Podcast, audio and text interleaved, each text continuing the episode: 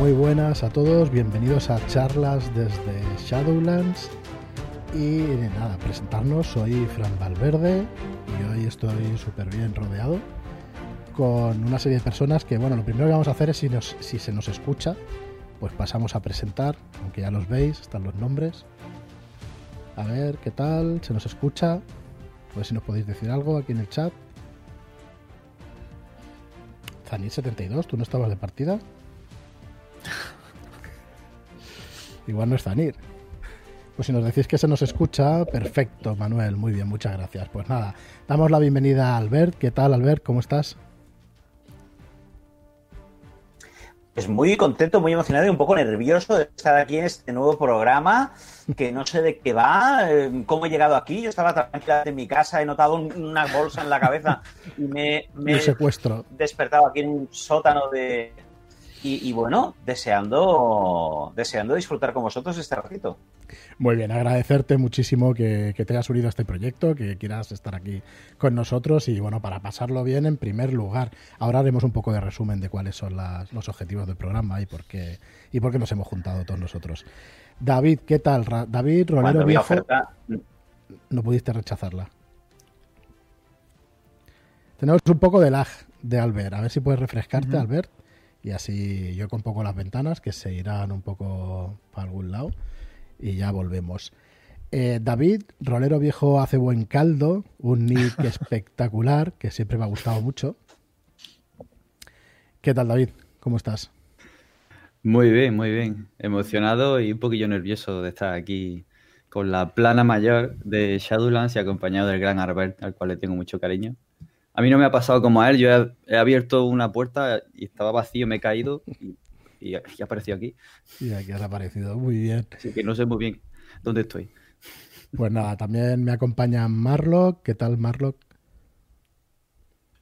Buena, pues, pues bien, yo imagino que estaréis en mi casa, porque como a mí me tienen a toda la mesa de dibujo, pues no, he podido ir a ningún lado, así que imagino que os han traído por aquí. Y Joaquín, ¿qué tal, Joaquín? ¿Cómo estás? Hola, muy buenas. Pues muy bien aquí, muy buena compañía. A ver si sí, sí, tanto. hablamos un poquillo de rol. Muy bien, pues mira, la, intención, yo voy a hacer un poco las presentaciones, un poco el objetivo del programa y luego de qué va a ir hoy, aunque ya habéis visto el título. Eh, intentaremos no hacer demasiado spam editorial, aunque ya sabéis que esto es una editorial, con lo cual es inevitable que digamos algo sobre, sobre nuestros juegos, las aventuras que saldrán y todo eso. Eh, deciros que este programa nace eh, porque ya llevábamos algún mes que otro pensando en, lanzarlo y en cómo, en cómo proponerlo y en cómo hacerlo, ¿vale? Entonces, eh, hubiéramos querido prepararlo mucho más, tener secciones y una serie de cosas, pero al final nos hemos lanzado, nos hemos tirado a la piscina y hemos decidido hacer este primer programa de, de por qué jugamos a rol y a partir de este primer programa que esto vaya evolucionando y que se vaya convirtiendo pues un poco en, lo que nos sintamos nosotros cómodos y en lo que vosotros también pues nos podáis decir. Entonces, el objetivo del programa realmente es entretener y es aportar cosas de valor pues a la comunidad de jugadores de rol. ¿Vale? Nosotros está claro, queremos vender libros, pero los queremos vender de una manera eh, útil, digamos, ¿no? Queremos, queremos que vosotros cojáis esos libros y se juegue a rol lo máximo posible, sea con los nuestros, o sea con los de cualquier editorial o cualquier persona, sean gratuitos, de pago, porque cuanto más se juegue, pues bueno, eh, mucho mejor para, todos nosotros, los que estamos metidos profesionalmente y los aficionados. Entonces, bueno, para el primer programa queríamos tratar de este tema de por qué jugamos a rol yo he estado viendo unos cuantos vídeos, he estado viendo teorías y, cosas bastante interesantes sobre, sobre esto.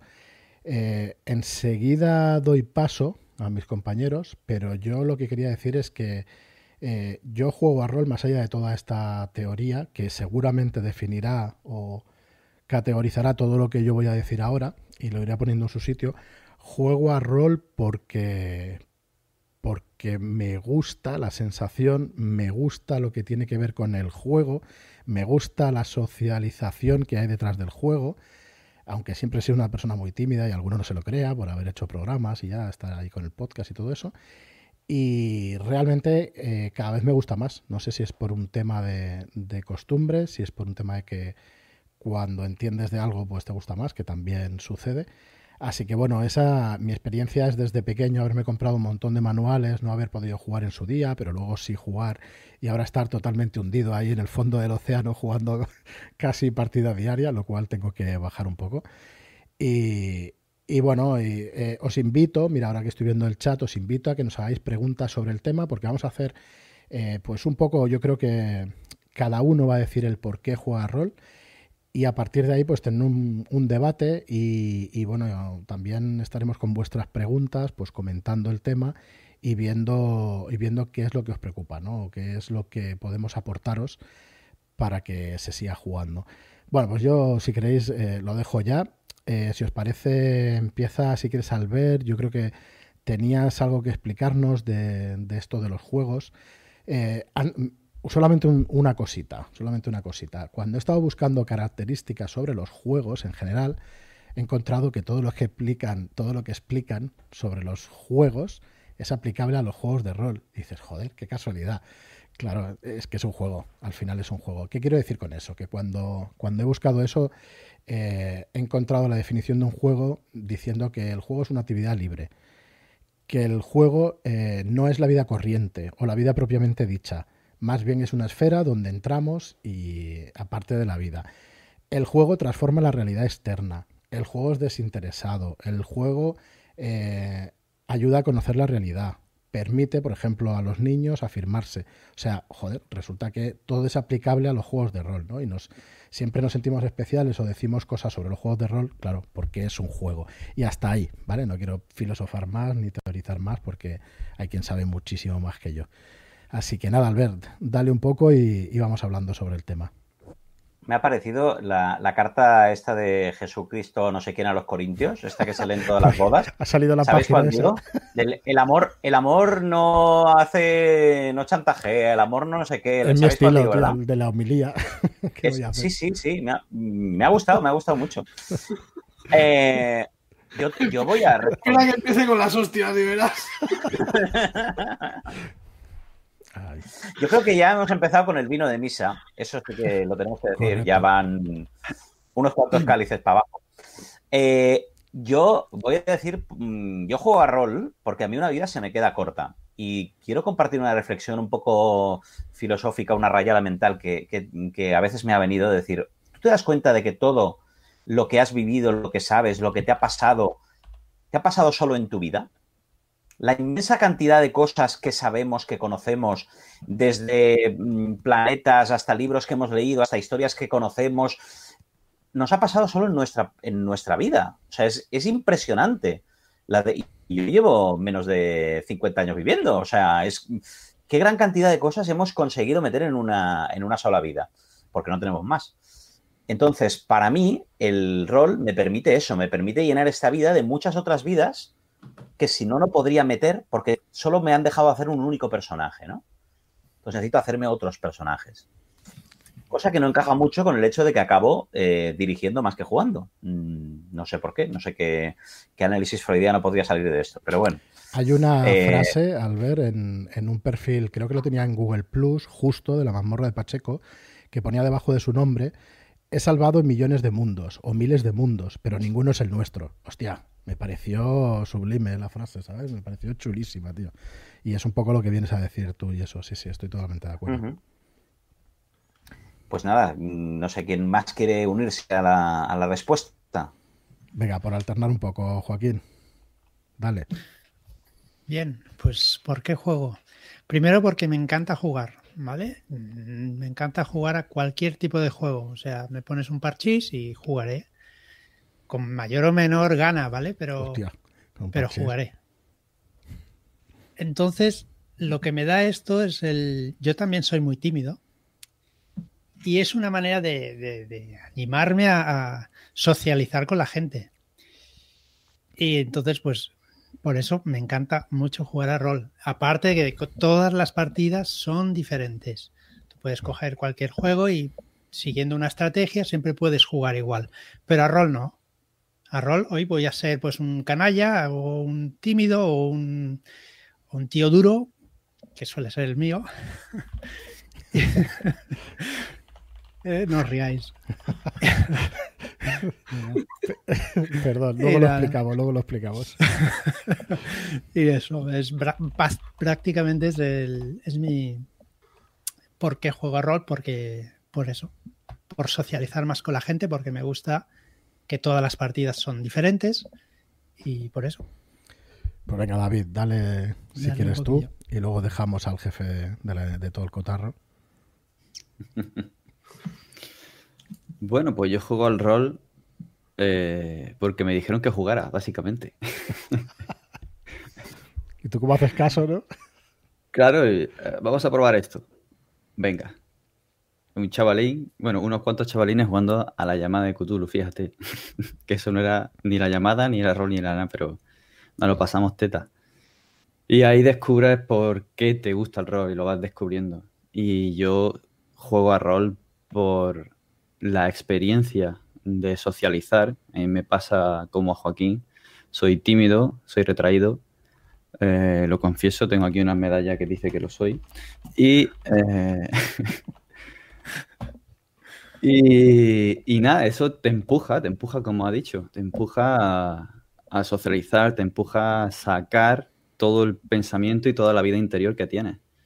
Y esa capacidad de expresarte y de compartirlo con los demás, compartir esa experiencia de salvar mundo, de vivir una aventura, de discutir sobre algo en la ficción que en ese momento es igual de real para vosotros que si hubierais ido a comprar un paquete de pipas y lo estuvierais comiendo y charlando de cualquier otra cosa.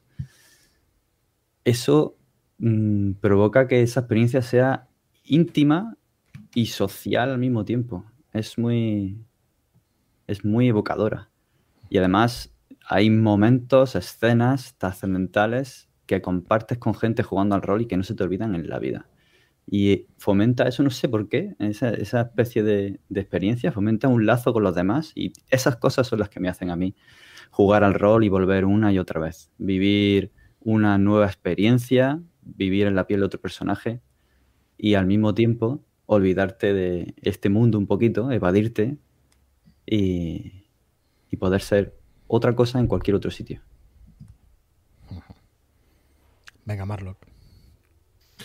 Dale. Eh, a ver, yo es que aquí hay, varios puntos que a lo mejor me gustaría matizar y es eh, que entiendo que por un lado está el, cómo te introduces en los juegos de rol, o sea, por qué juegas a rol, ¿no? Cómo, cómo entras. Pero luego también está el por qué te mantienes, porque en realidad algo tiene que tener para que alguien que ha probado esto, pues siga jugando, siga pasando por diferentes facetas, como jugador, como eh, director de juego, a lo mejor luego ya da un paso más y, como escritor, o sea, o como eh, buscando una forma de, expresar su creatividad, ¿no? Porque también es una, es una fórmula, o yo encuentro que es una válvula de, expresión que se da tanto como jugador, como director de juego, pero luego también tiene un, componente creativo de, de, hostia, voy a hacer mis historias, entonces las desarrollas y, y es que ese es realmente el motivo por el que yo creo que estoy tan enganchado a esto, porque a mí me permite desarrollar mi imaginación, o sea,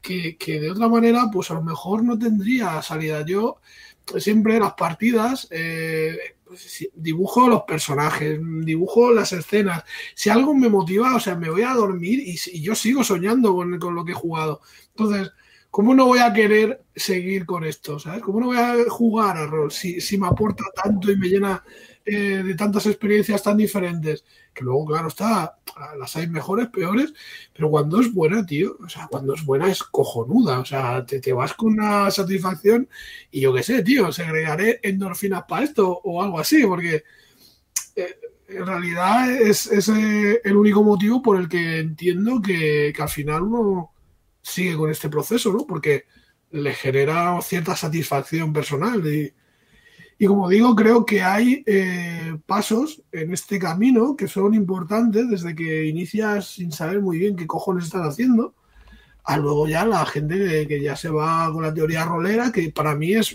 ya el sumum del proceso. O sea, cuando ya dejas de jugar para pensar en, cómo, no sé, eh, la filosofía en sí. Le veo a cara al ver, me estoy asustando, ¿eh? Aquí es cuando creo que tengo que cortar. no, estaba pensando que es una suerte que liberes tu creatividad en las partidas de rol en vez de haciendo dibujitos, porque todos sabemos que se te da fatal. Entonces, al menos, pues la vinculizas de una forma adecuada, ¿no? Mira, no sé si joder la pantalla de, este hombre, pero mira, te había cogido a ti como modelo y creo que voy a seguir contigo. Así que cuando terminemos la, charla, te mostraremos hecho. ¿Cómo se hace esto de la tele? ¿Cómo, perdona, ¿cómo se hace esto de la tele? De queremos cinco likes para que Barlo que enseñe el dibujo de Albert en el vídeo. En fin, no, hace falta likes, que pongan comentarios. Claro, y, a ver, yo ya tengo mi idea y lo que voy a hacer, ¿no? Pero claro, es que siempre que queda por ahí alguna propuesta más interesante, igual cambio de idea y hago lo que me pidan, así que... Las vas añadiendo, yo me, yo me ofrezco, que si me quieren poner cosas encima, no, no me voy a ofender, ¿eh? Me quieren convertir en cyborg, en demonio, en... O sea, peor que el Snapchat no puede ser eso. De momento te va, te va a hacer un guerrerito, ibas a, hacer, ibas a ser un guerrero. Me mola. Me mola. Yo discrepo con una cosa que has dicho, que es la de... ¿Solo una? Sí, la de que eh, dejas de jugar para teorizar sobre rol. No, no dejas de jugar. No, me, me, he explicado mal. Yo no digo que dejes de jugar. Yo digo que a lo mejor el proceso llega un momento en el que te gusta más pensar sobre el, tema de, o sea, de cómo funciona de los entresijos del rol, o sea, es como el que escribe un libro, pues eh, yo qué sé, indaga, le da vueltas y tal, luego lo vomita, pues lo mismo, supongo que será un poco, yo qué sé, llegas un momento en el que jugar está guay, dirigir mola, pero es que necesitas algo más para, porque necesitas ese punto más. Hay gente que, que sí, otra gente que no que para mí es un pasito más adelante, ¿sabes? Ya no estamos hablando de dirección, estamos hablando de cómo dirigir o de cómo plantear las partidas, de cómo, o sea, eso no se lo pregunta cualquiera, se lo pregunta gente que ya bueno, pero a ver, previos perdona que perdona que te corte, pero esto pasa, yo es por desmitificar un poco o por poner aquí el eh, por poner otro punto de vista, pasa en todas las aficiones, pasa en la fotografía, por ejemplo, se teoriza sobre, sobre cómo hacerlo. Hay una teoría y tú tienes que tener una técnica y tienes que saber. Y luego están, la, espera, espera, y luego están las discusiones sobre Canon y Nikon, ¿vale? Que eso es terrible. Eso es terrible. ¿Ves? Nikon. Es que, coño, Albert, es Nikon. Bueno, efectivamente, ¿no? Entonces, eh, eso es, no sé, me parece que va con el hobby, ¿no? Que va con, que va con lo que te gusta y entonces pues no puedes parar de pensar en ello. Yo que sencillamente creo eso. no tengo ni idea, ¿eh? una explicación científica, pero yo, no puedo parar de pensar en eso. Un poco es, esa es la explicación, pero quiero decir que eh, me parece, me da la sensación de que ese es eh, el último paso por ese camino que, planteaba, ¿no? Lo que es indudable es que lo fácil es empezar jugando que tú te quieres plantear ya mm, dirigir, pues oye, pues fantástico, tú diriges, pero quiero decir, la manera más natural, pienso yo, es empezar jugando y ver cómo se juega y luego llega un momento en el que tú ya coges las riendas y diriges. Y... Yo estoy de acuerdo con... Perdón. Dale, dale, dale. Yo estoy de acuerdo con, lo que has dicho. De hecho, nosotros tenemos acuñada un término en mi. Yo me muevo en un colectivo eh, con muchos directores de juego y tenemos acuñado un término que es he disfrutado de esta partida como máster que creo que es algo que no pasa eh, al principio cuando no le tienes cogido y, pasa en todas las otras aficiones. Seguro que viendo un truco de magia, alguien que es un mago profesional y que conoce los entresijos y tal, también aprecia o disfruta otras cosas que no son las que disfruta el, espectador. A lo mejor el mago profesional ve clarísimamente el truco, pero es capaz de disfrutar lo bien que ha utilizado aquí una técnica determinada que no se, que no se había visto, etc. Lo complejo que pueda, que pueda ser. Exacto. Y entonces esto sí que lo hemos visto de partidas que a lo mejor dices, esta partida no ha salido bien, como jugador no la ha disfrutado porque no ha ido como tenía que ir, pero he visto lo que quería hacer el máster, he visto lo que estaba pasando, he visto mm, detallitos y aunque en la experiencia de juego como tal no ha sido todo lo satisfactoria que podía haber sido, la experiencia de espectador narrador que aprende cosas de toda la gente con la que juega, sí que me ha reportado una serie de beneficios y una serie de cosas que me han enriquecido. O sea, este punto que apuntas, Marro, que es muy interesante. Muy bien, pues yo creo que sirva como introducción porque realmente hay teoría detrás de esto de por qué nos gusta el rol. Creo que algo eh, apuntábamos fuera de micro al ver que hay una teoría, hay una teoría sobre los juegos, que son los, los placeres, por ejemplo, de Leblanc, No sé si, por ejemplo, o es una de las teorías o hay muchas más, pero hay una serie de cosas ¿no? que pasan cuando a ti te gusta o cuando disfrutas o cuando tienes un placer de alguno de los hobbies, que en este caso pues, puede ser de, un jugador. Eh, ¿Nos podrías más o menos explicar cuáles son y qué pasos son, o si son pasos realmente o, son características de, lo que es el juego? No, pero puedo ir al, blog de Pepe Pedraz, eh, a la luz de una bombilla, y leer lo que él, que es mucho, mucho mejor conocedor que yo sobre este tema, ha, ido escribiendo. Para resumirlos, eh, serían, sin empezar por ningún sitio particular, reto, comunidad, historia, sumisión, sensación, exploración y expresión. ¿no? Se encajan también bastante bien con los diferentes arquetipos que creó Robin Delaus de los diferentes tipos de, jugadores, os conocéis todos, táctico, eh, metodacto, etcétera, ¿no? Porque en el fondo, pues, pues nace de esto, de las diferentes cosas que podemos sacar y aprovechar, ¿no? Quizá el más difícil o el más curioso de explicar, y por eso empiezo por este, ¿no? Y así nos lo sacamos de encima, es el papel, el, el de la sumisión. El placer de la sumisión, que yo creo que se encuentra poco en el juego de rol, es el disfrutar no teniendo que preocuparte, no haciendo nada, haciendo una cosa que es como mecánica. Como el que juega al Candy Crush, ¿no? O como el que está distraído con, otra cosa, haciendo sudokus o tal, pero no haciendo un sudoku que le está costando un esfuerzo y se tiene que estar concentrando en lo que hace, sino como de forma mecánica y con eso está desconectado, no está pensando en sus problemas de trabajo, tampoco está pensando en el sudoku, está en una especie de hipnosis, ¿no? Y eso le permite romper, desconectar seguramente hay gente que, le pase esto en el rol, pero yo no los prefiero que no estén en mi mesa y, seguramente sea uno de los uno de los placeres que no eh, que no puedes obtener en el, en el juego de rol. A mí eso me pasa, pero es que estoy jugando y Pero ¿qué pues, es esto? El primer programa y, ya te desnudas de esta manera. es que, tío, yo soy un tío sincero. Sí, sí, eso. No, a mí también, yo eh, sé qué pasa, ¿eh? Yo tengo muchos jugadores. Yo me acuerdo de uno que me llenó una vez una hoja llena de no, fatal, la cosa va mal, crisis, desastre. todas las preocupaciones de la partida se iban frustrando ahí en, el, en un dibujo. ¿Tú estás seguro que eso era la partida? Porque igual estaba haciendo ahí un A ver, no, no, era otro tiempo. Hay una cosa sobre eso que dices de la sumisión. Eh, no, a ver, yo lo sé de los juegos de mesa. Hay juegos de mesa que cuando los conoces lo suficiente, cuando los conoces mucho, juegas en automático. Y entonces estás dejándote ir porque al final es mueves pieza y tal, porque ya sabes cómo va, y lo que haces es interactuar con la gente, pero... Eso, me recuerda a los juegos, o sea, yo por ejemplo durante un tiempo jugaba a Magic y llegó un momento en el que dejó de ser divertido cuando todo... Lo... en automático, claro. no, no, no, no, no porque, porque llega un momento en el que toda la gente con la que jugaba copiaba los mazos de internet y, en lugar de hacerse sus mazos, eran mazos que eran ah, automáticos, entonces tenías que combinar, hacer las combinaciones para que saliese el combo y, te reventaran, ¿no? entonces, hacerte un mazo es muy difícil. La matemática. Un mazo ganador, vaya. Pero ahí es donde voy, tío. O sea, en realidad, a mí lo que me hacía disfrutar del juego era hacerme mi mazo. Me daba igual el que fuera. Pero se jode en la historia cuando tú ya no compites contra el que tienes delante, sino contra un tío en China que no tiene otra cosa mejor que hacer que montarse mazos de estos de exterminio. Y claro, ahí ya tú no estás jugando contra este tío, tú estás jugando contra un pavo en China que ha mecanizado un sistema por el cual, pues, eh, te, te revienta, ¿no? Pues con esto pasa un poco igual, se me ha ido la pinza, no se puede mierda. No, no, no, no. Has enlazado muy bien con otro placer de Leblanc, que es el reto. Correcto. ahí que ah, hilado, ¿eh? ¿Cómo hila, que, es, Está muy bien. Que es el, el, propio de los tácticos, que es mi caso, y, mm, por eso creo que, puedo exponerlo bien.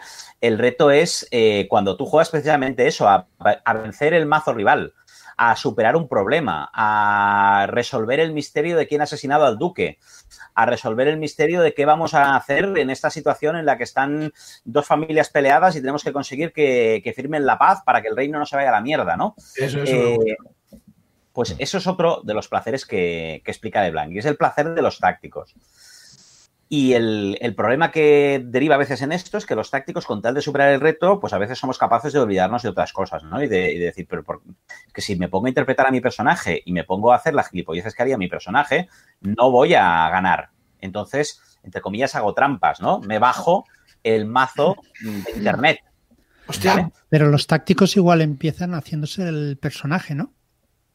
Sí, sí, por supuesto. todo, todo forma parte del reto. Y una vez te has hecho el personaje perfecto, entonces ya juegas. No, perfecto. no, pero es que siempre hay gente más lista que tú, ¿sabes? Siempre hay alguien en China que está haciendo el mazo de la muerte. Olvídate, tío. hay que asumirlo, tío. No. siempre, Joaquín. Yo una vez, yo una vez me hice, en la isla de los cinco anillos, me hice un chugencha de vacío y cuando hube acabado de hacer aquel chugencha de vacío, lo rompí.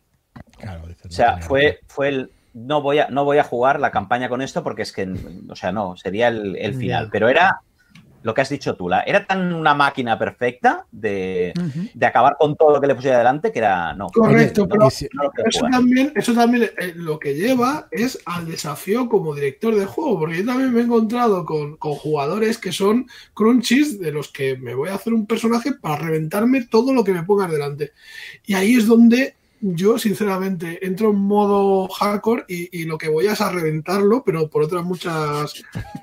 por, por otros sitios, Porque, claro, ellos. Eh, hay que olvidar que es un personaje. O sea, que, a ver, espera, espera. Yo planteo otra cosa. Siempre que con la armadura, siempre.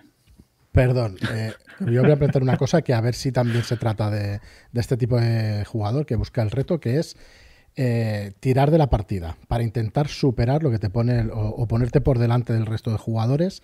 ¿Está ahí en la frontera o tiene que ver con el reto también? Porque a mí me lo ha recordado alguna vez. Yo no puedo evitar que si el resto de la mesa está callada, hostia, hay que hacer algo, hay que hacer algo. Porque hay que superar, pero no sé si es muy bien el reto o, es la, el descubrimiento o es otro tipo de cosa que no tiene nada que ver con, con el juego. Pero hostia, me estaba recordando, ¿sabes? De, de algo hay que hacer ah, para superar esta situación.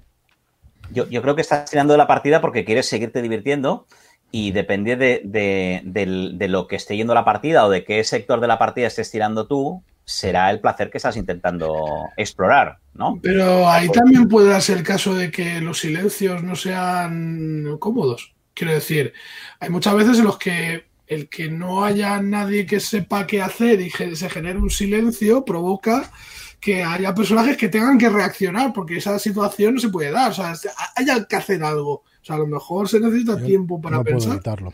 No puedo evitarlo y no sé si es un error. Yo creo que sí. En, en las partidas, lo que he visto, por ejemplo, ha sido gente que lo que no ha podido evitar ha sido no actuar. O sea, tienes que hacer cosas porque no puedes dejar que pase el tiempo y a lo mejor precisamente lo que pide la partida es que el tiempo pase. Pero, pero es que cuando das un margen de tiempo parece que tienes que estar constantemente haciendo cosas. Y, bueno, se dan un poco ese tipo de situaciones. Yo creo que hay un error subyacente ahí, que es que el, rol eh, nace con un aspecto muy simulacionista, ¿no? De, voy a, por ejemplo, RuneQuest. Yo recuerdo que RuneQuest, los ejemplos de aventura eran de Cormac el Picto, que era un tío que estaba por ahí, lo secuestraban, iba para una escuela de gladiadores, le enseñaban cómo luchar, luego se escapa, y te iba contando toda la vida día a día, ¿no? Día 36 de la vida de Cormac, ¿no? he ido al mercado, he intentado tirar para regatear y comprarme una manzana. He conseguido la tirada, me marco la cruz, voy a poder subirme un más uno a este porcentaje de, regatear, ¿no?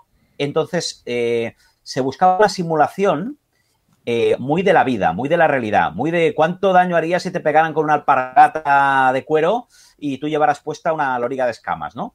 Y esto ya está un poco superado. Entonces, hay una parte que, este querer simular absolutamente todos los aspectos y no saltar, no hacer elipsis, no saltarnos partes aburridas, está todavía lastrando. Tenemos la sensación de que tenemos que vivir cada día, cada hora, cada momento, ¿no? De, nos cogemos el coche y nos vamos. Vale, pues cogéis, subís al coche, arrancáis el coche, ponéis el cinturón. No, tío, sáltatelo, ya están allí, ya han llegado. Y ejemplos de esto son pues los encuentros aleatorios, que son como una absoluta absurdez. Es algo que enlentece la partida, que incluso la gente que juega este estilo muchas veces mm, les jode de decir, ¿por qué estamos jugando esta, estas seis sesiones de viaje con encuentros aleatorios que no van a nada, que no hacen avanzar la trama? Porque, porque nos hemos heredado esa ansia de simulación que, luego se traduce, ¿no? En el... David, dale si, si tienes algo que decir o seguimos con... Bueno, en el sentido del reto, yo creo que el táctico al final tiende a avanzar porque ya se ha acabado el reto que acaba de superar y quiere el siguiente. Entonces tirará de la mesa, mm, inevitablemente. Y puede que se frustre si la mesa quiere rolear y él quiere el reto siguiente. Entonces, Es uno de los disfrutes que hay que combinar, ¿no? Al final es todo una mezcla, ¿no? No hay uno 100% reto, ¿no? Y otro que no. Es, un, es una mezcla, ¿no? Sí, es que yo me lo estaba preguntando si yo era ese tipo de jugador y al final dices, hostia, pero es que a veces lo haces por un motivo y a veces lo haces por otro. Entonces, igual no somos tan ABC de, de arquetipo de jugador y todo esto. Pero bueno, supongo que como la vida misma. Bueno, sigamos, Albert, si te parece. Hemos visto su misión, reto. Me ha quedado aquí el papel de, narrador de los placeres, ¿eh? Yo lo tengo pues el siguiente, pero, me mola. El siguiente que podemos... El narrador de los placeres, uy. Marlo, que dibuja ahí. Una toga de Dionisio o algo. El siguiente que voy a elegir para, abrir eh, tema es el de historias. Es decir, nos gustan las historias. Eh, el que le gusta ver una película, le gusta leer un libro, disfruta de la historia que le cuenten. Y en el rol no dejas de estar experimentando una historia. Incluso seguramente también nos gusta no solo leer historias, sino contar historias, que es posiblemente uno de los placeres que obtengan las personas que eh, juegan a juegos en los cuales se da una potencia extra al hecho de poder participar de forma más activa y con más autoridad en, la narración de la historia. Siempre como jugador estás participando en la creación de la historia. Lo que pasa es que tradicionalmente participabas a través de tu personaje y cada vez hay algunos juegos donde la tendencia es a participar no solo a través de tu personaje, sino pudiendo coger las riendas de la narración, ¿no? Eh, pero todo eso, de una, tanto sea leer un libro, como sea mm, dirigir una partida, como sea eh, jugarla, también hay un componente de que nos gustan las historias y nos gusta leer, vivir, experimentar, conocer historias. Sí, yo he leído el, blog también de Pepe Pedraz y él mezcla, de hecho, esto que sería en historias, eh, bueno, lo llama narrativa, o bueno, en otro blog lo llaman narrativa, y lo mezcla mucho con la fantasía, o más bien lo une para hacer un conjunto de fantasía, que entiendo que, lo entiende igual, pero yo creo que hay una diferencia, ¿no? Una cosa es narrar y eso, porque las historias pueden ir de todo tipo, puede ser una cosa eh, joder, contemporánea, ¿no? O de la vida real. Está claro que es fantasía, porque no estamos viviendo la situación en la realidad, ¿no? Pero no sé si... De, hecho, sí, es que hay un problema con esto de, Leblanc. Cuando pone fantasía, se refiere a eh, meterte en la piel de otro personaje, el vivir una realidad diferente, el desconectar de la realidad. Y muchas veces es un término que, crea confusión, que genera que genera lío. Porque él, claro, esta teoría de los placeres del Leblanc no está aplicada al juego de rol. Es, una, es aplicada a todos los, a todos los juegos. O sea, cuando juegas a Sherlock Holmes Detective Assessor, hay una parte, este es muy parecido a un juego de rol, vale, voy a cambiar. Cuando juegas a Battlestar Galactica, el juego de mesa, hay una parte de ti que está disfrutando de ser ese piloto que se supone que va en ese Viper, ¿no? Y que se está enfrentando a, los, a los Cylon, ¿no? Y esa es la parte en la que, en la que Leblanc eh, marca como, fantasía. Lo de las historias sería más lo que Leblanc marca como narrativa, digamos, ¿vale? Al final es lo que tú has dicho y David ha dicho también hace un momento. son, son cosas que están mezcladas, que no hay una categorización, categorización absoluta, ¿eh? Muy bien. Sí, además este es un disfrute del principio de los tiempos sentarse alrededor del fuego y contar una historia, el resto escuchar y disfrutar de ella, esto lo tenemos en, nuestro acervo desde hace muchísimos años. Es instintivo puro y duro. Y el vivir, es verdad que, el rol dices, bueno, tienes que interpretar y vivir la vida de otro, pero si es que eh, otra de las, otra, otro de los vídeos que he visto para esta charla es el de Miguel Ángel Talja, que es un curso de dirección de juegos de rol, si no lo habéis visto, que está espectacular. Y al principio empieza definiendo lo que es un juego de rol. Entonces piensan ahí, bueno, con la gente que está ahí charlando y eso, y al final lo más parecido que, uno de los oyentes apunta es lo de jugar a indios y vaqueros cuando somos pequeños, ¿no? De meterte en esa piel y eso, y explicar esa historia y el, y el sentirte pues el vaquero o el indio o lo que sea, ¿no? Ese tipo de juego es quizá lo más cercano. Luego sí que empieza a ponerle cosas como tiene que ser azaroso, tiene que ser tener una serie de características, ¿no? Pero va por ahí. Dale, Marlon. Lo que estaba pensando que yo siempre quería ser el malo, tío. Me ha venido a la cabeza. Por eso estás ahí encadenado, tío. Tenía que compartirlo, tío. Yo quería ser el malo, tío. Yo llevaba a Skeletor. Yo jugaba con mi hermano a los He-Mans, tío, y yo tenía que ser Skeletor.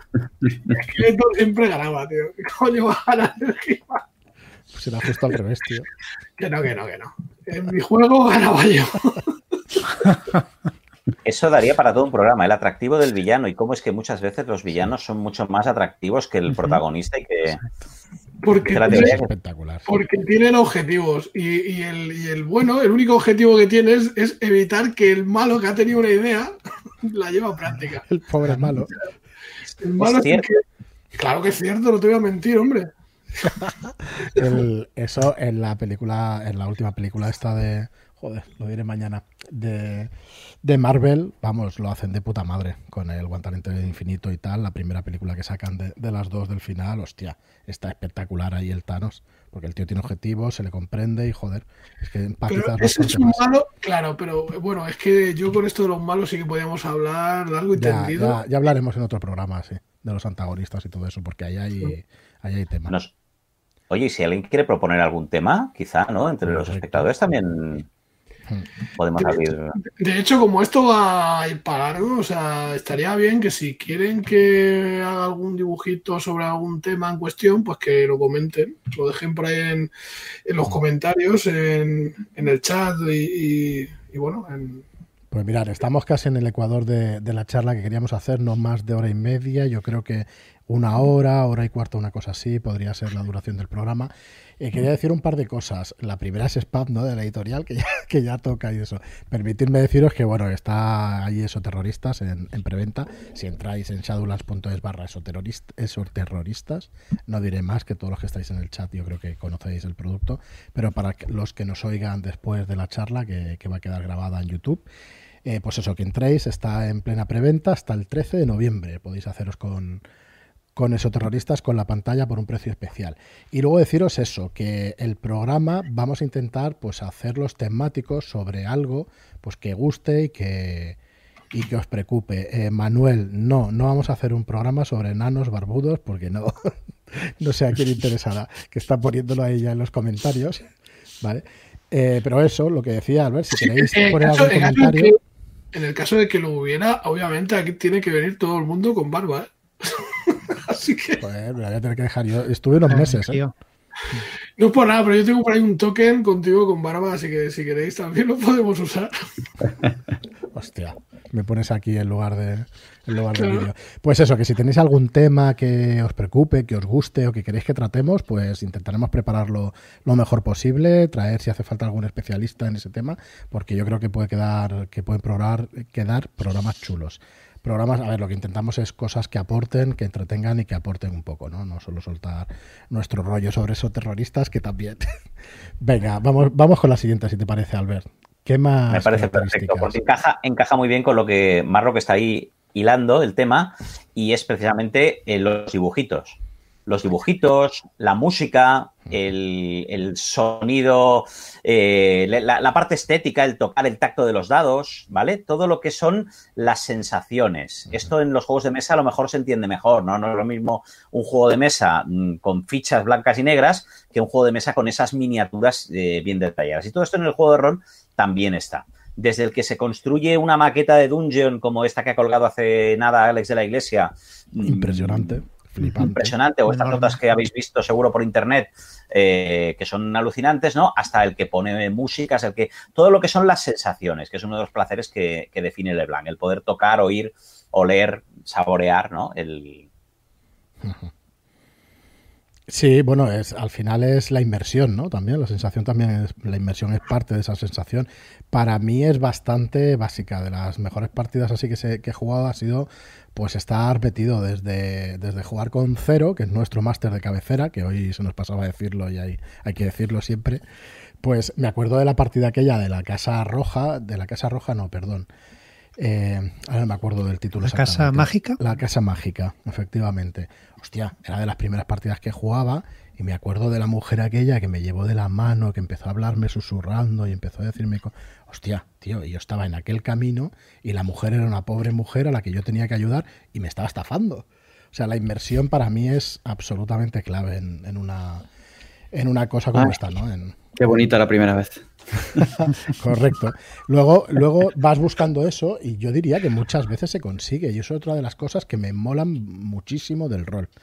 Que se consigue bastantes veces la inmersión. Hay otras que no, pero, pero muchas, muchas veces eh, logras esas sensaciones. No sé si vosotros que lleváis muchos más años jugando, Eh, lo podéis decir también, o, al final te llega a quemar un poco, o no tenéis esas mismas sensaciones. Bueno, yo ya llevo unos cuantos años también, pero bueno, por decir algo. ¿Qué, me decís? Sí, totalmente. Habla todavía que yo. Totalmente. Eso, eso es lo que más engancha. Tener las sensaciones de la partida y mezclado con la, con la fantasía de verte en otra piel y de vivir una historia, sentirla sentirla, olerla, verla. Yo hay momentos en los que tanto en mesa como online mm, no estoy aquí, o sea, me olvido completamente. De repente tengo un ojo de buey y estoy mirando por el personaje, estoy oliendo lo que huele el personaje. O sea, es como este estado de pseudo, pseudo hipnosis que te dejas que te lleve el, el director de juego de la mano y, y vamos. Es, es muy poderoso, es muy poderoso y para mí es de lo que más me engancha.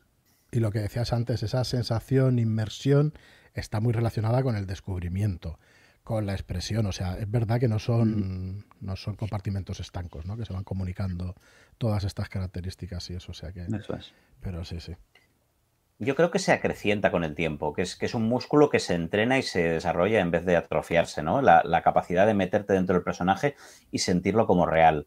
Eh, a diferencia de lo que pasa, por ejemplo, con la historia, que cada vez es más difícil eh, vivir una historia con un argumento original, con un giro que te sorprenda, con un, y, cada vez esa parte se te hace menos placentera, porque ya lo has jugado muchas veces, ya has vivido muchas cosas, y no solo las has vivido jugando a rol, las has visto en Netflix o las has leído en un libro. Eh, con, lo que es la, fantasía, que es esta inmersión, eh, ahí esto se acrecienta. Muy bien, te pasa a ti, Joaquín, también, ¿no? Sí, también. La inversión es lo que te deja ganas de volver y ganas de no poder dormir, vaya, porque estás dándole vueltas y vueltas a lo que has hecho o lo que no has podido hacer o lo que no te han dejado. Ahí hace poco, ahí Ramón y, y Bis y, Jordi Rioelio hicieron en, en Mansalva de, de Rol, que, que, es un canal, que bueno, que los conocemos personalmente, hicieron lo de la charla de la postpartida. Hostia, si es que te pones a 200 por hora, ¿eh? es como lo que dicen de que estás con la pantalla por la noche del móvil y que no puedes dormir. Es que te va el cerebro a 200. Pocas veces he acabado una partida y tienes que estar agotado para poder caer y dormir, ¿eh? porque estás ahí, uff, que empiezas a dar vueltas y no, no puedes parar. Mm. Bueno, muy bien. Pues, a ver, eh, lo siguiente sería quizá el tema social, el que sea una actividad compartida y que también tiene una importancia brutal, ¿no? ¿Nos parece? Claro, esto no sería lo mismo jugando tú solo, aunque empiezan a haber juegos de rol en solitario, cosa que me alucina bastante. Pero, yo creo que no, es lo mismo, pero no sé, ya me he acostumbrado ahora a jugar con, gente, con vosotros, y es que ya no lo cambio. Me pongo a veces a jugar solo en, con el ordenador o con juegos de mesa, y es que no, no es lo mismo. Y ya no por competitividad, ¿eh? que no en el rol pues puede haberla, pero no, no suele haberla en el grupo que jugamos. Mm, es por, el compartir el juego, no sé. Pero incluso en los juegos originales ya, ya, ya, había una parte de juego en solitario, ¿no? Ars Mágica, por ejemplo, tenía una parte de juego en solitario que era todo lo que tú vas a hacer en el laboratorio durante las estaciones, cómo te tuneas a tu mago, eh, el, el, comprarte un, suplemento de, de, chivaches para Cyberpunk, por ejemplo, y, mirártelo y leértelo y ver qué ciberimplantes te vas a poner, ¿no? Todas esas cosas son un, son un placer solitario del, rol a veces, ¿no?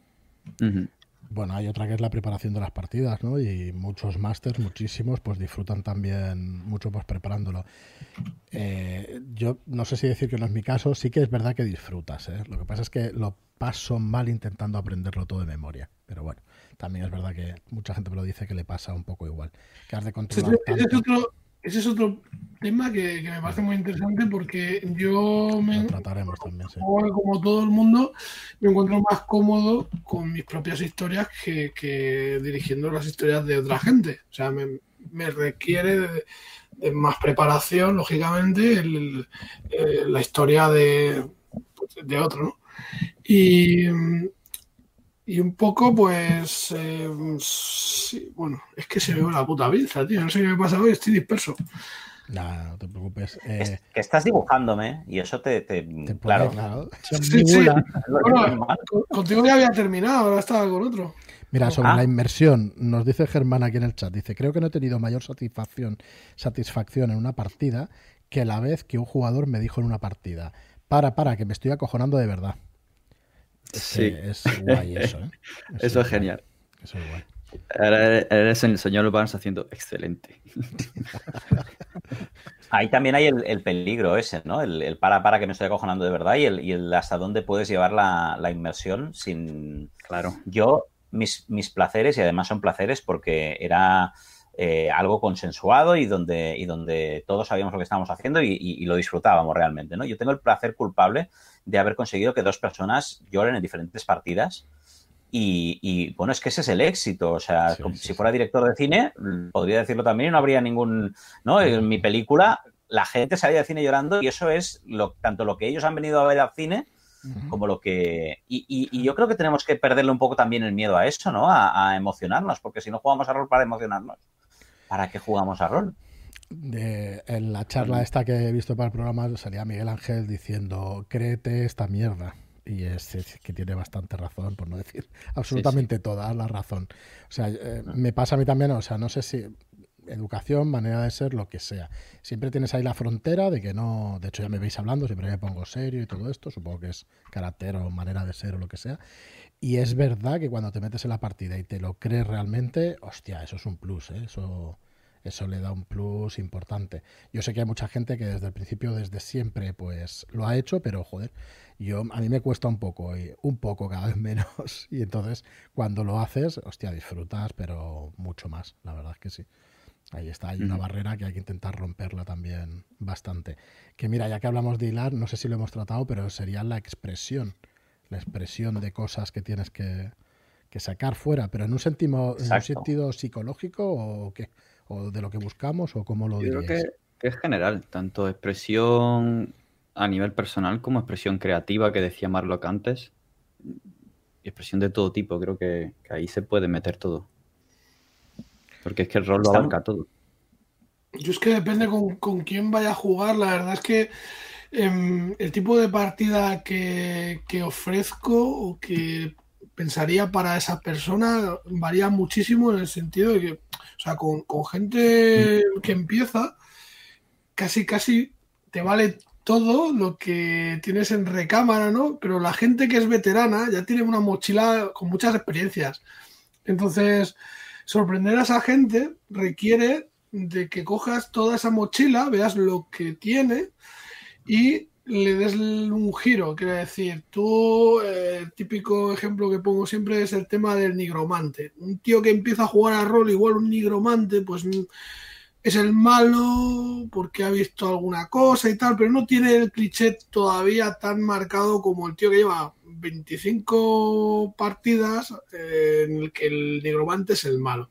Entonces, si tú coges los clichés y les das un giro, le das un motivo a ese, malo, le, le justificas sus acciones, haces que los negros sean grises, que, la cosa vaya cambiando, entonces eh, haces que, la experiencia sea pues más gratificante ¿no? para esos jugadores. Entonces, Totalmente. Se me estaba yendo el pensamiento cuando estabas diciendo eso a, a un tío que se llama Josh Whedon, que a muchos os sonará, porque para mí es un especialista en, en esa evolución del personaje, en, en eso explicarte una cosa y al final hacerte humano gente que dices, hostia, ¿cómo es posible que este tío es odioso por completo? Pasen 10 capítulos, o sea, pasen 20 capítulos y al final dices, hostia, le ha dado un giro al personaje, le ha dado una vuelta. Y además es que cuando, cuando sabes lo que hace, lo estás viendo en la serie y te da igual y te funciona exactamente igual. Y dices, hostia, es- eso es muy curioso. Yo recuerdo algún vídeo tuyo, Albert, que lo hablas de la evolución de, de personaje, creo que en uno en concreto, y yo diría que incluso en dos. Y, hostia, mm, me encantó eso porque realmente sí que es, esa es la verdadera evolución de un personaje, sin desmerecer el tema de los puntos, la, habili- la habilidad y todo eso, que para mí no tiene demasiado que ver una cosa con otra. O sea, una cosa es que tu fantasía de poder o que puedas matar más bichos está de puta madre, a mí también me gusta jugar de esa manera, pero el hacer cambiar a un personaje, ahora tenemos una partida de vampiro, por ejemplo, con, con David, con Rubén y con Dani, con... Eh, joder, lo diré mañana. Alberto. Con Albert, eh, ¿ves? me salía Albert, es Alberto. Y... eh, hostia, yo intento hacer cambiar el personaje y, hostia, ese intento es más satisfactorio que hacer una partida por completo plana con el personaje. No sé si me voy completamente del tema, pero es que ahora Marlon lo estaba diciendo y, y me lo estaba recordando muchísimo. ¿no? La relación que tienes entre los personajes, había eh, yo y otro y estamos ahí enfrentados y tal, y poquito a poquito vas intentando ahí acercarte a ver qué pasa con eso, a ver si cambia un poco la relación y resulta que mola un montón, ¿no? Esas sensaciones de, ir cambiando durante las partidas. Lo veo muy difícil hacerlo en una sola partida, la verdad. Aunque yo creo que tú, Albert, apuntabas eso, que en una partida en un one shot era más fácil. O igual estoy yo confundido ahora. ¿eh? Bueno, eh, seguramente hablaba de, de explorar un, un, tema. Sí, porque, eh, a ver, eh, la ventaja del one shot, al menos como yo los concibo, que es con personajes pregenerados muy enfocados a la historia, sí. y, y, no solo son personajes pregenerados que, que, son, los he hecho por comodidad, y son un detective, un, un ex policía, eh, un periodista y un tal. No, no, si creo esos personajes, es que se van a centrar a explorar todos los aspectos estos de la historia. Entonces puedes hacer la exploración de forma mucho más directa de un, de un tema concreto que si tú tienes unos personajes que vienen de una campaña, ¿no? Que son los de los de Star Trek, que sí que son eh, vale. icónicos, ¿no? Pues el, el, Worf va a representarte al, al, oficial de seguridad del honor y del Klingon y no sé qué, ¿no? La Diana Troy, pues será los personajes empáticos, etcétera. El Capitán Picard será el, sí, sí, el cerebro, el raciocinio, el, ¿no? Entonces, tienes dos diferencias ahí. La primera, que eso es una serie de televisión, con lo cual tú al señor Worf le puedes decir, mire, usted en este episodio no viene, no sale su personaje, porque lo que vamos a explorar no, no tiene nada que ver con, con, claro. con, su papel icónico, con lo cual usted no aparece en el episodio. Esto a un jugador no se lo puedes hacer, no le puedes decir, mira, tú te vas a estar sentado ahí sin, sin hacer nada durante toda la partida, porque hoy vamos a hablar de amor, y entonces tú pues vas a tener una línea de texto, que te, te la doy aquí. ¿no? Y en un one shot tú puedes asegurarte que si vas a hablar del amor, los tres personajes que van a ver van a ser el, el, el, enamorado inocente, romántico, joven del principio, ¿no? De Romeo y Julieta, sí, el que ya viene de vuelta de todo, cínico, que ya no cree nada, ¿no? Vas a poderlos encajar. Si no, pues si estás jugando con esos personajes, pues ese policía y ese. ¿No? Y ese detective y tal, y a lo mejor los, el periodista, a lo mejor los cuatro están en el mismo punto cínico sobre el amor y no vas a poder explorar tanto esa, esa perspectiva porque se van a pisar, en una, van a estar de acuerdo todos, ¿no? ¿El amor qué? ¡Una puta mierda! Sí, señor. Ahora, se acabó la. Ahora troleo, ¿eh? Ese es el personaje de Joaquín, ¿no? Cuando saque la escopeta. Ahora el troleo máximo ya. Contadme, contadme esto, porque no sé qué es sí, esta. Bueno. Nada. Nada, Joaquín, cuando, cuando habla Superpan, tío, que es lo que mola realmente de sus personajes, es categórico y mola un montón. A mí me, me encanta. me ha recordado también cuando has dicho eso. Bueno, no sé yo si queda. Jugado... Dale, dale. A ver. Yo he jugado dos aventuras solo con él y yo recuerdo una en la que dijo: o compramos una Glock y me flipó. Fue una, fue una afirmación pequeña, categórica en el punto de sí. decir, bueno, en, en, tres palabras lo resumió todo. Estoy totalmente de acuerdo. Suele hacerlo y, y, mola, mola un montón. Pues no sabes nunca cuándo va a ser, pero cuando sea, va a ser, ¿sabes? Y va a ser guay. Está muy guay. Quería, quería, antes de que pasáramos de tema, en este punto de la expresión, del placer del blanco de la expresión, añadir que los seres humanos somos muy empáticos y que esta mm, diferencia entre el sentimiento que siento, el sentimiento que finge, el sentimiento que ve otro, es más diluida de lo que parece. Que a veces para, para estar feliz, lo único que tienes que hacer es reír y el, el propio reír te genera la sí. felicidad, ¿no? Y el, y el, ver bostezar a alguien te hace bostezar y, el, y, y toda esa sinergia que se crea hace que a veces eh, fingiendo un enfado, te sea más fácil vivir un enfado, ¿no? O fingiendo otras cosas, te sea más, mucho más fácil meterte en, en, ellas, que creo que es el motor mm, real que hay detrás de la expresión. Que empiezo fingiéndolo y de repente en un momento lo estoy viviendo, ¿no? Muy bien, pues yo no sé si queda algo más de, de esto de los placeres del jugador de, de El descubrimiento. Mm, pues importante, el descubrimiento. ¿no?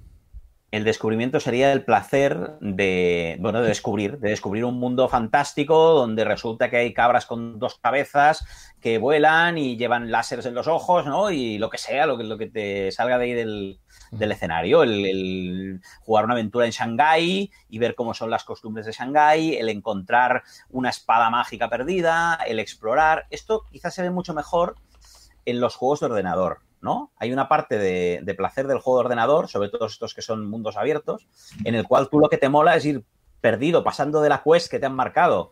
¿No? Tienes que encontrar a tu padre antes de que los. Eh, me da igual a mí. Yo voy estando ahí, eh, explorando por el mapa, recolectando hierbecitas que luego las combino y me puedo hacer no sé qué pócima y encontrando una cabaña que estaba ahí perdida. Esa parte también es un placer, que yo creo que en el rol eh, le pasa como a la historia, se va perdiendo. Al principio sí que es cierto que nos genera, por ejemplo, eh, HeroQuest, ¿no? Que dentro de poco saldrá sí. el, el, 25 aniversario, sí. finalmente, ¿no?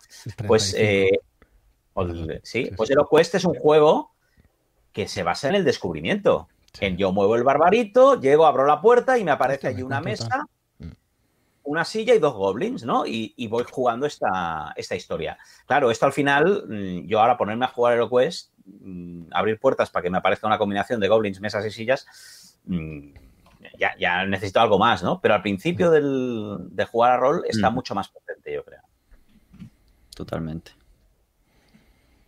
Muy bien. Pues pero, sí que... pero, bueno, también vale. está, ¿eh? Cuando tú en una partida te encuentras con que un narrador te describe un lugar, un escenario, una realidad que dices, hostia, esto no lo había concebido, estoy viendo, ¿no? Un, sí. un, uh, un, un, lugar distinto, una.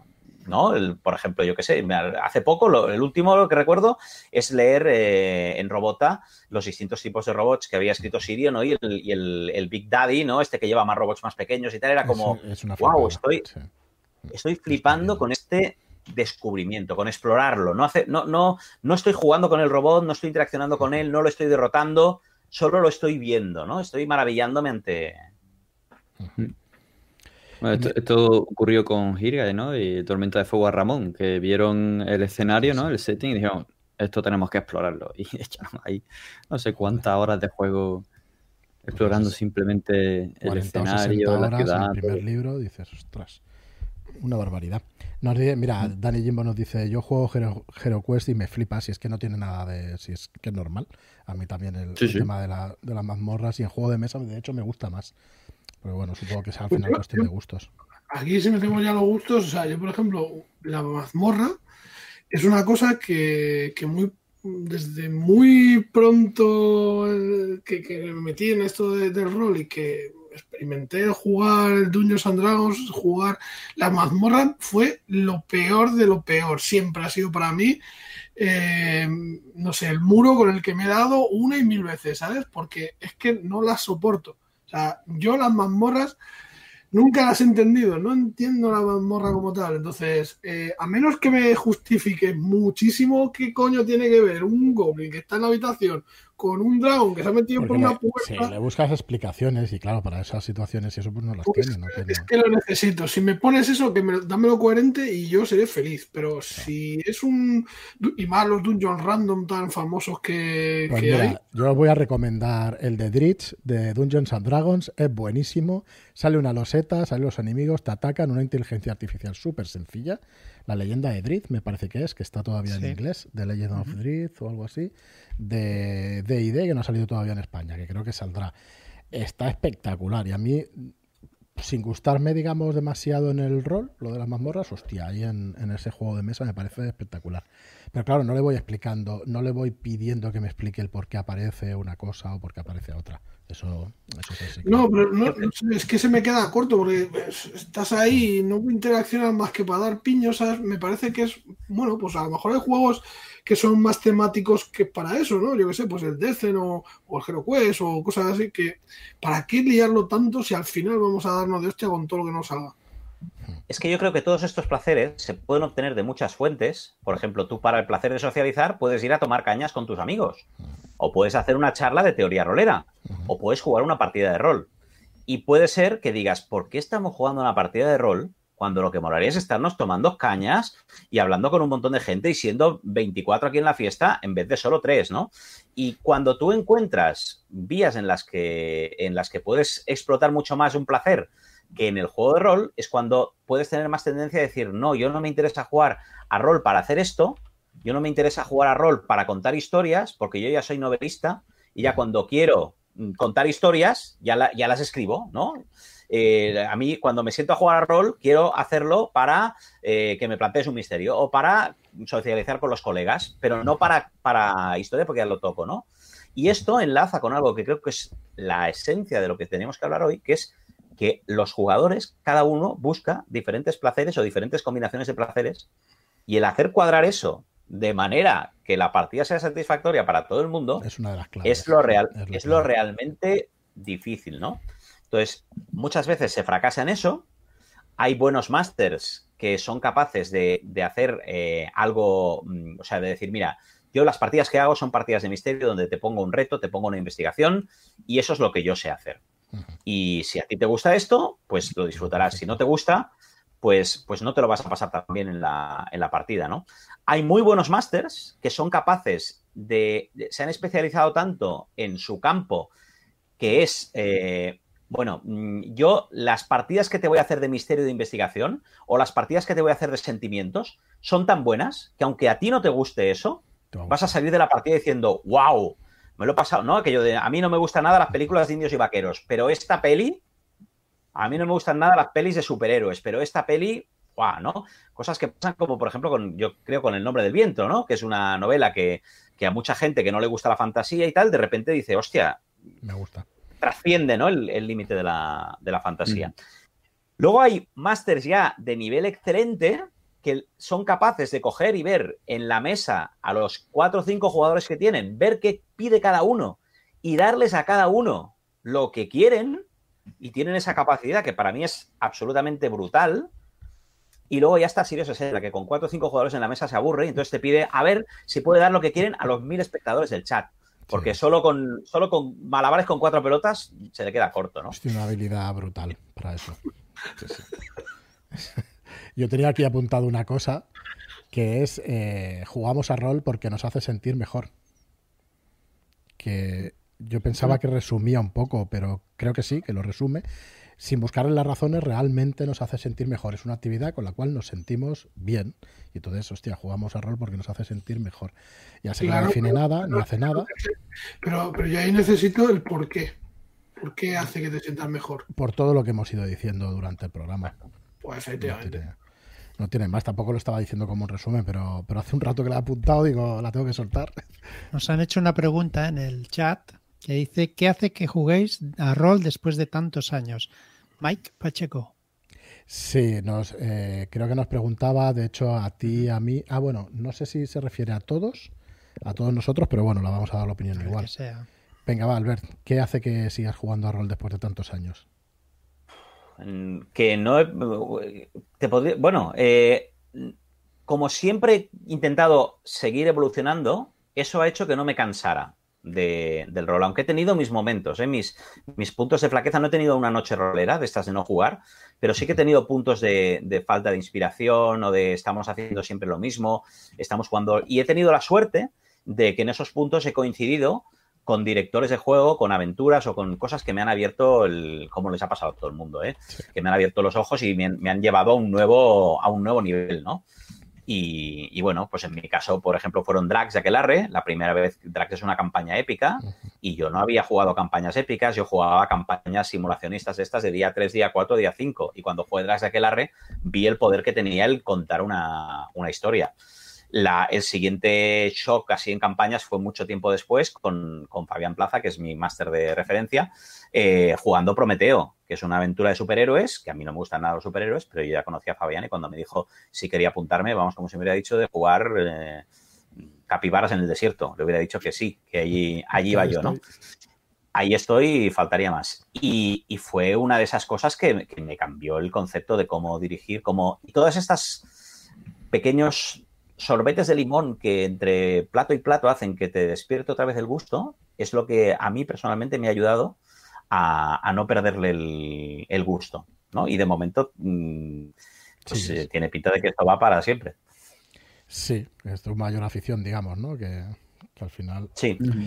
Bueno, Joaquín, eh, voy a lanzarle con una pregunta que nos hacía Franco Gómez al principio del programa. Dice, os he escuchado en varias ocasiones a la cúpula de la editorial, la cúpula, que os habíais reencontrado con el rol no hace mucho. ¿Cómo fue esa segunda llegada a esta bella afición?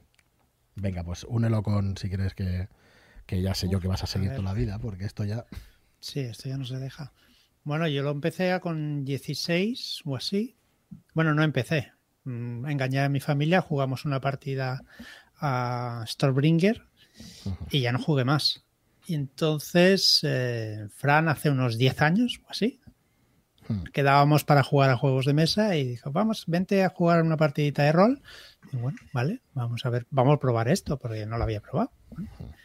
Y sí, sí. Eh, Henry Jones, con las máscaras de Nyarlathotep Sí, hicimos el personaje del padre. Y ahí me enganché. El pobre Sin Connery que, acaba de fallecer. Y, fue tu primer personaje, ¿no? Fue tu primer, personaje. exactamente. Henry Jones. Así acabó, pobrecillo. Acabó abrazando columnas ahí en, en, un escenario de África. Eh, bueno.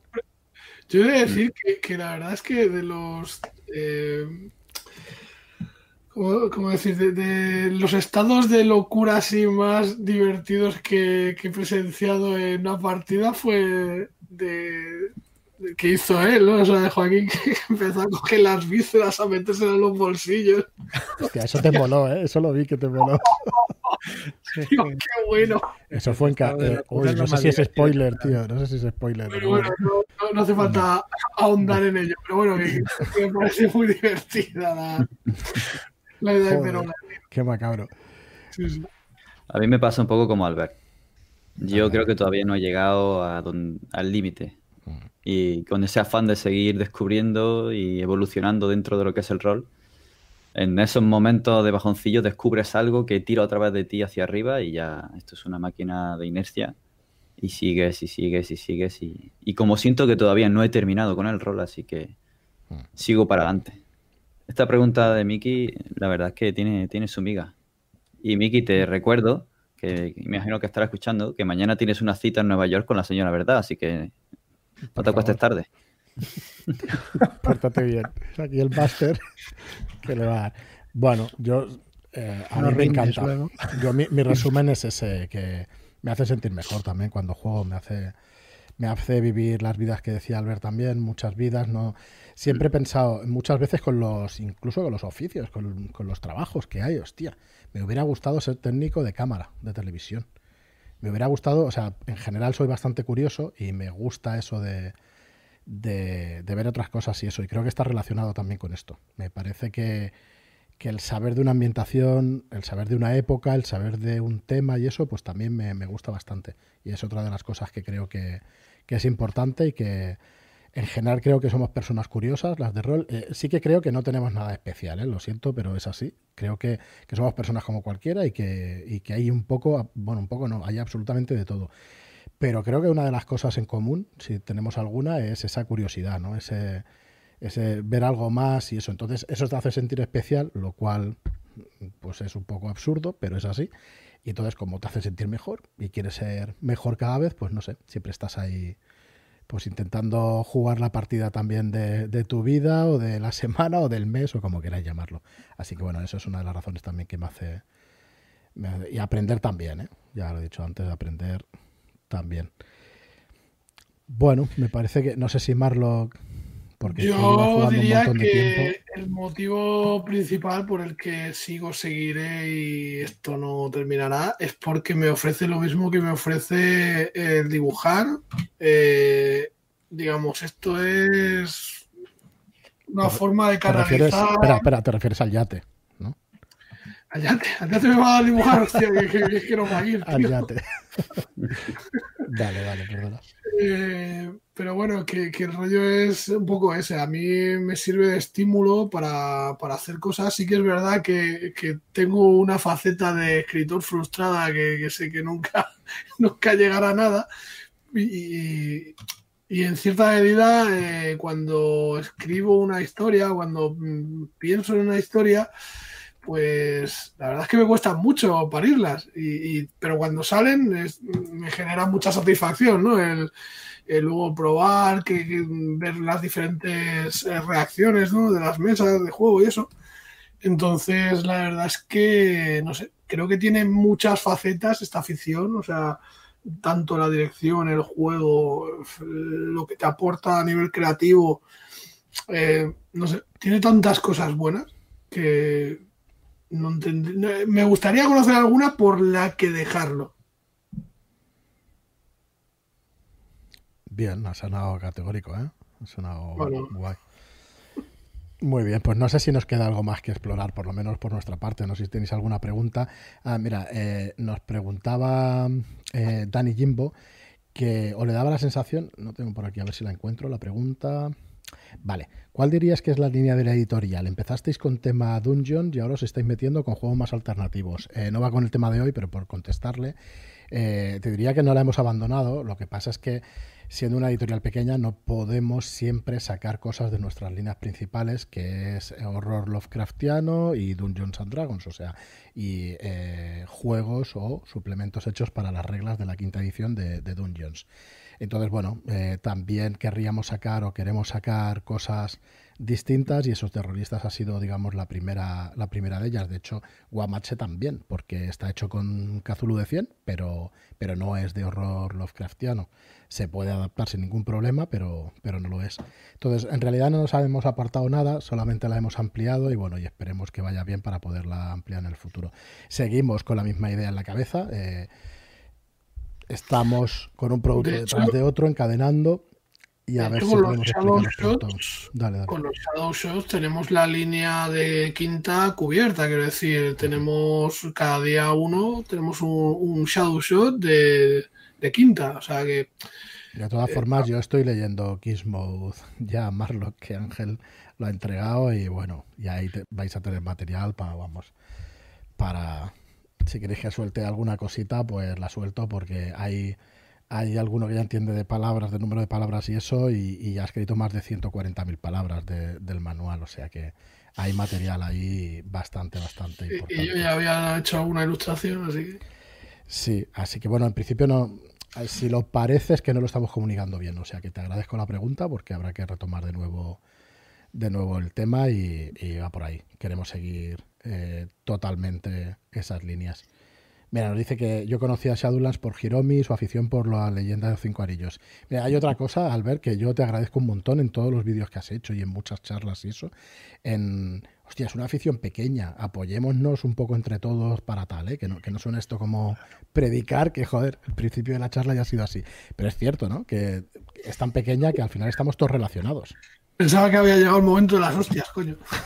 No, y, nos enriquece muchísimo. Mm, toda la gente que, aporta y que genera es. No, te restan, suman. O sea, yo, eso siempre me ha parecido muy curioso, esta tendencia que hay a veces de, gatekeeping, que es otro tema del que podíamos hablar, ¿no? Del, del no, no, aquí los cuatro, ¿y tú quién eres? ¿Y por qué, qué vienes? A... No, fuera. No, no, al contrario. Cuanto, cuanto más gente esté metida, más crece. Tanto si hablamos de nivel de canales de YouTube, si hablamos de nivel de editoriales, si hablamos de nivel de, lo que sea, es al contrario. O sea, el, que es más fácil que compre un, suplemento de Pathfinder, un jugador de D&D. O sea, no son tu enemigo, son, son tus amigos. Es, una sinergia, ¿no? Nosotros. Mm, dale, dale, perdona. No, es que iba a cambiar de tema, o sea que sí. no, que estamos, estamos contentos porque porque más de un dungeonero se ha comprado alguna cosa de, de o sea que... Así que sí, sí, sí. Al final, por eso nosotros como, como empresa, digamos, como editorial, lo que vamos a hacer es incentivar el rol es que me da igual que compren a otra empresa, es que me da igual, nos da igual, porque realmente no, no, es que te da igual, te beneficia, te, aporta, te beneficia, te beneficia que compren a otros. Es así al 100%, o sea que en eso no tenemos ninguna duda. A veces en el chat de Telegram que tenemos, que aprovecho y os lo digo por si llegáis a YouTube y no nos conocéis, hay un chat de Telegram que es charlas desde Shadowlands, hay 560 personas, ya roleros puros y duros, es súper activo el chat y se habla absolutamente de, Y- de todo. hiperactivo, hiperactivo, por lo cual también hay que recordar a la gente que Sí, que no hace falta que lo leáis todo. No hace falta. de noticias, por si lo que queréis es estar al día y no queréis tsunamis de, de mensajes, también tenéis la alternativa más ligerita de, de tener eh, noticias diarias de cómo están los proyectos o qué es lo que vamos haciendo. Muy bien. Yo Dale, quería, dale, antes de que dale. se nos vaya mucho, matizarle a Marlock esto de mm, eh, cuando dice es que yo, yo no encontraría otra afición por la que cambiar el rol. Y estoy totalmente de acuerdo, no hay otra, o sea, es el- el- la, la mejor cosa posible del mundo mundial. Pero eso no quita que te puedas acabar cansando de la mejor cosa posible del mundo mundial. Es como estos nobles, ¿no? Que acababan comiendo sin desgana y, y- y jugando a, yo qué sé, a matarse entre ellos, ¿no? La típica esta depravación de, Entiendo eso, pero creo que es un juego, o sea, que esto tiene un concepto tan mutable que esa posibilidad la veo eh, mínima en una vida. Yo es que como voy a ser inmortal, me, me- me- es como para muy largo. Yo quiero ser Pero- también inmortal. Muy bien, chicos. Pues llevamos una hora y cuarto. No sé si, no- si se nos queda algo en el tintero de este tema. Si tenéis alguna pregunta más, o David tenía alguna cosa preparada para el programa, o hemos tratado un poco todo lo que todo lo que teníamos. Sí, más o menos lo hemos tratado todo. Y hemos pasado de soslayo el tipo de, de jugadores Correcto. que se supone que hay según la clasificación de Robin de Lowe's, Mm. eh, relacionándolo con el tipo de disfrute que hay, estos placeres de los juegos, o sea que más o menos lo hemos ido viendo, el que es Power Gamer, el táctico, el tal. Claro. O sea que más o menos se encajan perfectamente en los- todos los tipos que ha ido comentando Alberto.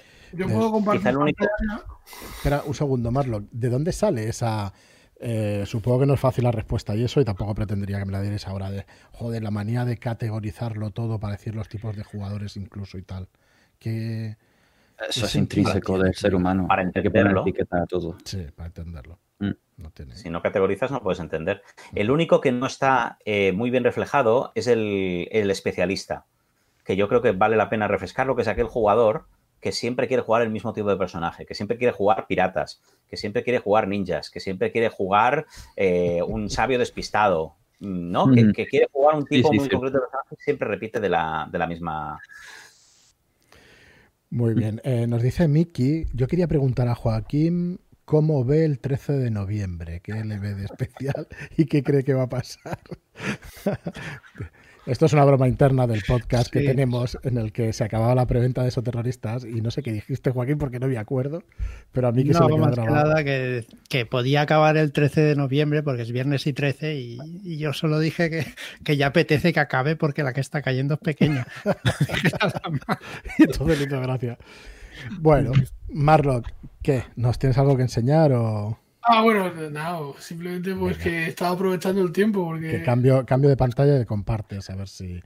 Perdonar, que es una pantalla muy sencillita del Wereby, para la próxima vez. no, ya sí, lo- sí, no- no es que haya hecho demasiado, ¿eh? No, no- Bueno, hombre, pero no pensé. para que veáis que no es, que no es Como mentira. tenemos esto a dos invitados, pues eh, Toma ya. Ya qué guay. aquí quedáis inmortalizados. Joder, qué chulo, tío. Ay, Lidia Caramón, venga. Qué chulo. Hazle, hazle zoom ahí un poco. O se te ve. Está muy chulo, tío. Está muy chulo. Y esto en el rato que, que llevamos. Es una pasada. Si no, no tendría gracia, coño. ya, ya, claro, claro. Y tanto. Bueno, Bueno. señores, pues eh, acabado el primer programa. Yo la verdad es que os agradezco un montón, Albert y, y David, que hayáis estado con nosotros. Que os apuntéis a la próxima, si, si queréis, por supuesto. Que tendremos más invitados, invitadas, que estaremos encantados de tenerlos. Y, y bueno, y que nos vayáis diciendo temas, que nos vayáis diciendo temas para, para poder traer aquí, porque no sé, lo que pretendemos de alguna manera, pues es eso, hacer afición. Y bueno, Qué yo smooth. supongo que se ve, que nos lo pasamos bien. ¿Cómo? ¿Perdona? Qué smooth. Es muy dice. Que nos lo pasamos bien también aquí. Y bueno, llevábamos, viene con un par de meses de retraso este, este programa. Vamos a ver si cogemos inercia y cada 15 días podéis encontrarnos aquí en charlas desde Shadowlands en YouTube a las 10 y media los lunes. Y nada, que hayáis disfrutado, que os haya gustado. Y volver a agradeceros la presencia, Albert y David. Muchas gracias. Si queréis despediros, David. Pues nada, un placer de haber estado aquí, de que me hayáis dado el toque para venir. Yo encantadísimo de estar y de estar siguiendo el chat con los comentarios de la gente. Ha sido, ha sido muy buena experiencia. Sí, sí. Esta charla distendida sobre los disfrutes y los placeres de, de Albert, digo, de, de- de este hombre, de LeBlanc. Es culpa del todo. Nada, muy guay, muy guay. Muchas gracias por haber contado conmigo. Gracias por venir. Y nada, Albert, que como hemos venido a hablar de tu juego portal, pues puedes presentarlo y, y decir algo No, él. no, me, aburre hablar de Portal, es algo que he hecho tanto que no, no quiero hacerlo. Ni hablar, ni hablar, ya lo Eh, sacaremos ya. Quizá, quizá cuando hablemos de, de mecánicas o eso sí, pero no. Yo quiero agradecer a la gente del chat que yo no he seguido, porque como veis tengo una conexión de pena que me obliga a refrescar para no quedarme con el lag, con lo cual he tenido que... Pero eh, lo siento y, y de todas maneras agradecer a toda la gente que nos ha seguido, animarles a darle al me gusta o al no me gusta, a YouTube le gustan igual los dos, a suscribirse, a darle a la campanilla y a reencontrarnos aquí el, el próximo lunes de aquí 15 días. Muy bien, pues nada, Joaquín, gracias por estar también. Gracias a los que nos han seguido y hasta la próxima. Y Marlock, gracias. Pues a todos vosotros un placer. Me, me encanta pasar estos ratitos con tan buena compañía y a la gente del chat que muchas gracias por, por aguantarnos. Muy bien, pues nada, muchas gracias y hasta el próximo programa. Adiós.